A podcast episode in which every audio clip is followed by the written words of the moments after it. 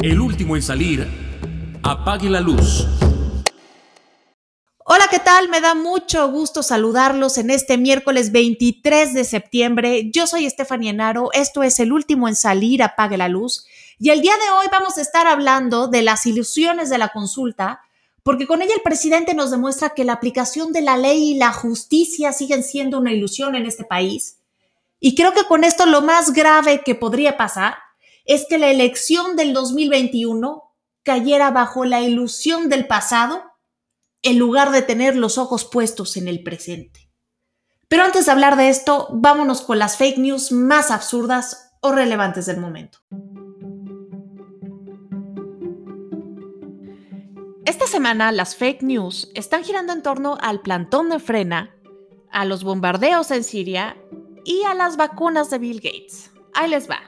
Lo de Frena, que es el Frente Nacional Anti-AMLO, tiene que ver con que el sábado pasado esta organización quería hacer un plantón en el Zócalo para exigirle a López Obrador su renuncia e iban muy bien equipados con sus casas de campaña.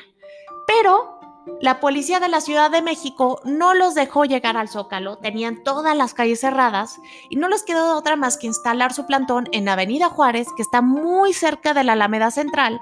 Y como andan en sus casas de campaña, ahora los de las fake news se pasaron de creativos porque por Facebook, por Twitter y por WhatsApp anda circulando una información que dice que los de Frena son unos rateros porque están utilizando las casas de campaña que los canadienses nos habían regalado después de los sismos del 2017 y que habían desaparecido. Bueno, esto no tiene nada que ver porque las casas de campaña que nos habían regalado los canadienses eran enormes, medían como 16 metros cuadrados de ancho y estas son más chiquitas, son como de 2 metros cuadrados y medio y de todos los colores y sabores. Las otras eran todas blancas y decían Canadá y hasta traían una hojita de maple. Después, por otro lado, seguimos con unas fotos de bombardeos en Siria, en donde se muestra una niña siendo rescatada tres veces, o sea, se ven tres rescates diferentes con la misma niña, y andan diciendo que todo es un montaje de las ONGs para hacer ver mal al régimen de Assad. Pero esto es falso y las fotos son verídicas. Lo único que hay que explicar es que las fotos fueron tomadas el mismo día porque cuando la niña fue rescatada entre los escombros, pasado unos brazos a otros, y ahí fue cuando se tomaron las fotos. Esto fue después de un bombardeo en la ciudad siria de Alepo el 27 de agosto de 2016 por el fotoperiodista Amer Al-Halabi, quien colaboraba con la agencia de noticias francesas AFP. Finalmente, está circulando principalmente por Facebook una publicación que asegura que la ONU ha admitido que una vacuna de Bill Gates está provocando un brote de poliomielitis en África. Y yo creo que esto tiene que ver con todas las teorías de la conspiración que han salido en torno a Bill Gates y la vacuna contra el COVID, si es que sale. Pero esto es falso y de hecho la ONU publicó en enero de este año que la propagación de la polio era de nuevo una emergencia de salud internacional.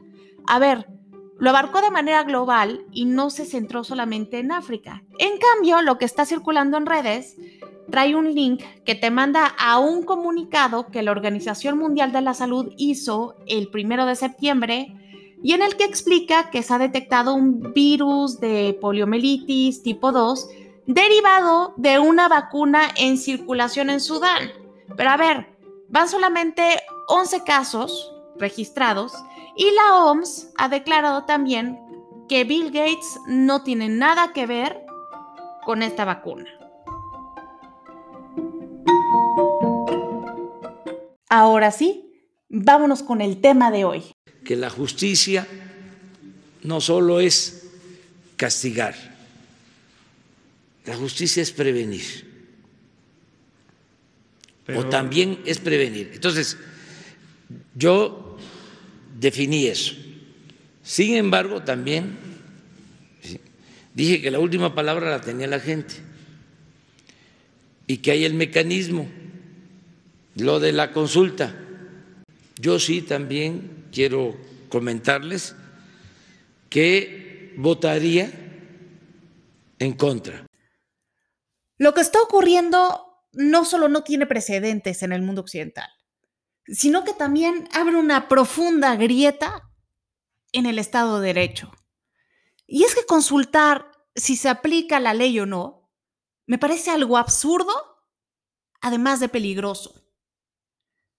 Y es que estamos a tan solo algunos días de que la Suprema Corte de Justicia de nuestra nación pase una prueba de fuego al decidir si valida o no la solicitud de nuestro presidente de realizar una consulta popular sobre el posible enjuiciamiento a los cinco mandatarios que gobernaron México entre 1988 y 2018 si han cometido algún delito.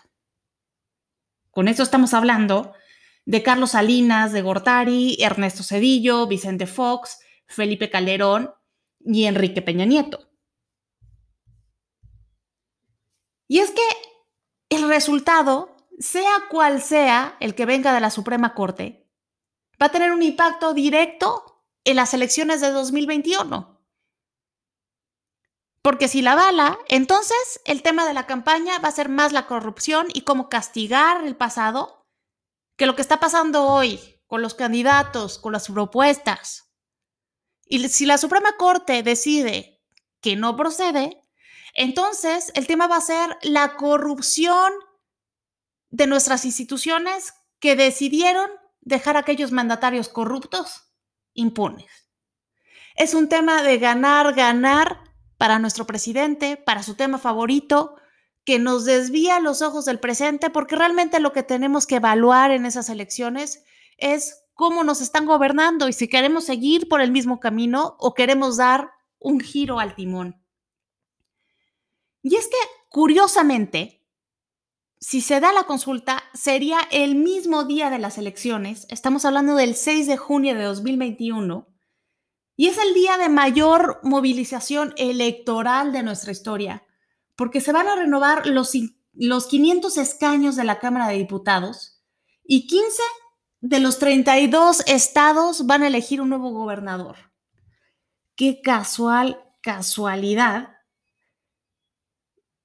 Y es que esto es igualito a cuando nuestro presidente aparecía en todas las boletas.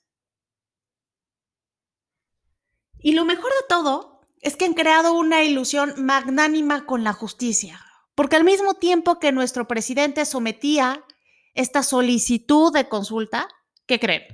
Morena en la Cámara de Diputados estaba metiendo la ley de amnistía para que si el pueblo decide perdonar a estos presidentes, entonces no se les puede hacer nada. Y es una iniciativa firmada por el diputado Pablo Gómez, acompañada de otros más.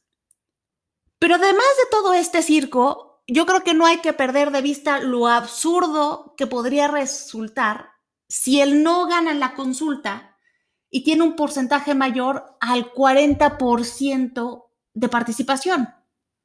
Porque según la Constitución, esto haría el resultado vinculante para las autoridades competentes.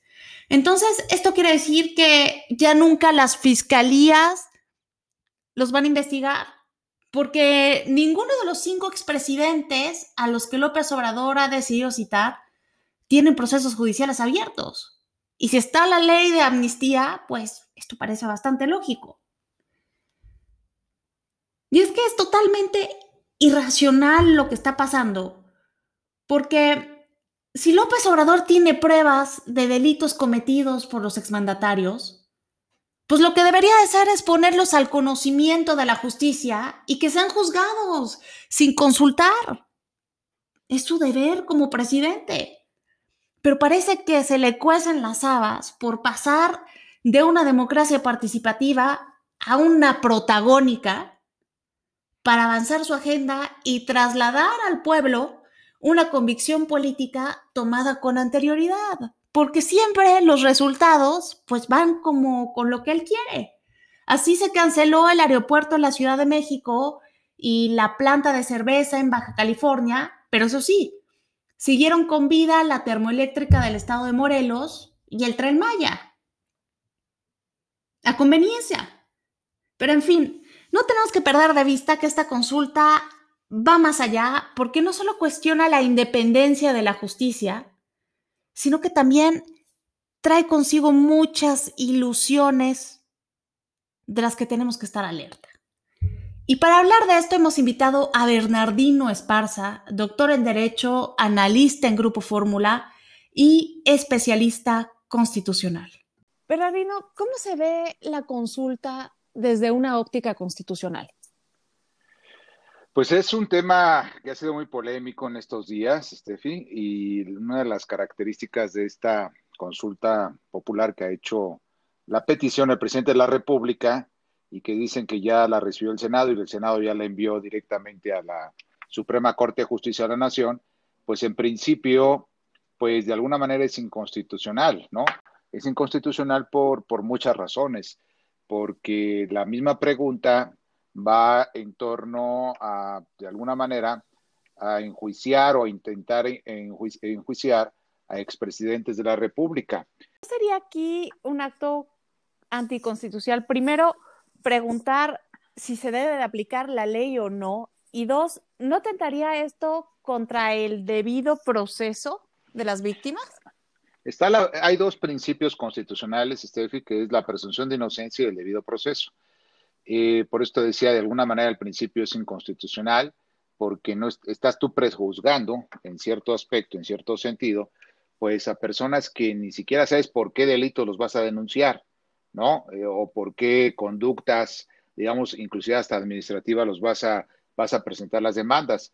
Eh, luego también la propia ley señala que de alguna manera tendría que ser vinculatoria si es que se pasa la aprobación y da el resultado efectivamente de que se apruebe esa consulta popular vinculatoria para el poder legislativo y ejecutivo, pero no para el judicial. Y esto más allá de un tema jurídico, ¿verdad, Rido? Parece ser que tiene un trasfondo político, porque el hecho de posicionar este tema, el de la corrupción, en un momento de movilización tan importante como va a ser el 2021, porque se renueva la Cámara de Diputados y también 15 de los 32 estados eligen un nuevo gobernador, pues se pone el tema de la corrupción igual que en la campaña del presidente.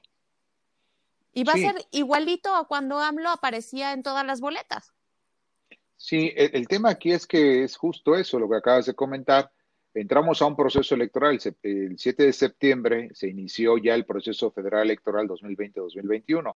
Sin duda, pues todos los actores políticos van a eh, pues buscar posesionar a sus grupos políticos, posesionar a sus partidos políticos y posesionarse a ellos.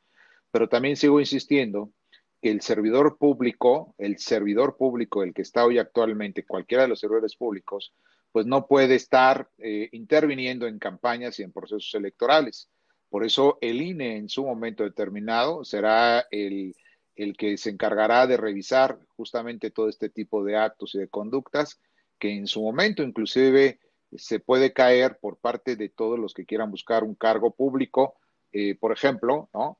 Eh, por actos anticipados de campaña. Entonces, pues eh, la autoridad del INE es el árbitro, es el que va a revisar y se va a encargar de todo esto y por eso pues está la ley y por eso se han hecho tantas reformas en materia electoral, Steffi. Qué bueno que tocaste ese tema de las reformas, porque a mí me queda una duda. Eh, hay leyes ahí que parece que no están armonizadas y con esto va la fecha de la consulta. Me parece que la reforma que se hizo en el 2014 establece la que la consulta sería en agosto y con la ley del 2019 dice que tendría que ser el 6 de junio. Entonces, ¿cuál tendría razón? Es que eh, ahí está el problema porque se, se hizo la reforma y la constitución dice en 14 en el mes de, agosto, perdona, el mes de agosto, y la propia ley federal de consulta popular señala que las consultas populares se harán cada tres años cuando sean las jornadas electorales. Esta correspondería, por supuesto, el próximo 6 de junio. Ahora, eh, por jerarquía de leyes, hablando técnicamente y jurídicamente, a la que se le tiene que obedecer y contestar en ese momento es a la Constitución, es decir, sería en el mes de agosto. ¿sí? Porque la ley federal, pues, es una ley eh, inferior a la propia Constitución. Ahora, hay otro tema, Steffi, porque salimos de una jornada electoral con un presupuesto, ¿no? Eh, de la organización de las elecciones de los partidos, y ese presupuesto también se tendrá que implementar para el, para el mes de agosto, si es que acaso se lleva la consulta popular o cualquier otra consulta popular. O sea, sería un doble gasto de una manera monumental justo cuando nuestra economía se ha contraído. Pues sí, todos los pronósticos de, los especialistas y eh, pues vamos para abajo, ¿no? No tenemos crecimiento el próximo año, en pocas palabras. Entonces, pues siendo así, se tendría que eh, haber presupuestado, o no sé cómo le vayan a hacer para el próximo año si se aprueba la consulta popular, el presupuesto, porque tienes que instalar mesas de casilla, tienes que capacitar otra vez a los funcionarios de casilla, tienes que comprar eh, boletas, ¿no? En este caso, de la pregunta que se vaya a dar, en, en ese caso, o preguntas que se puedan dar, muy probablemente. Bernardino, muchas gracias por haber platicado con nosotros.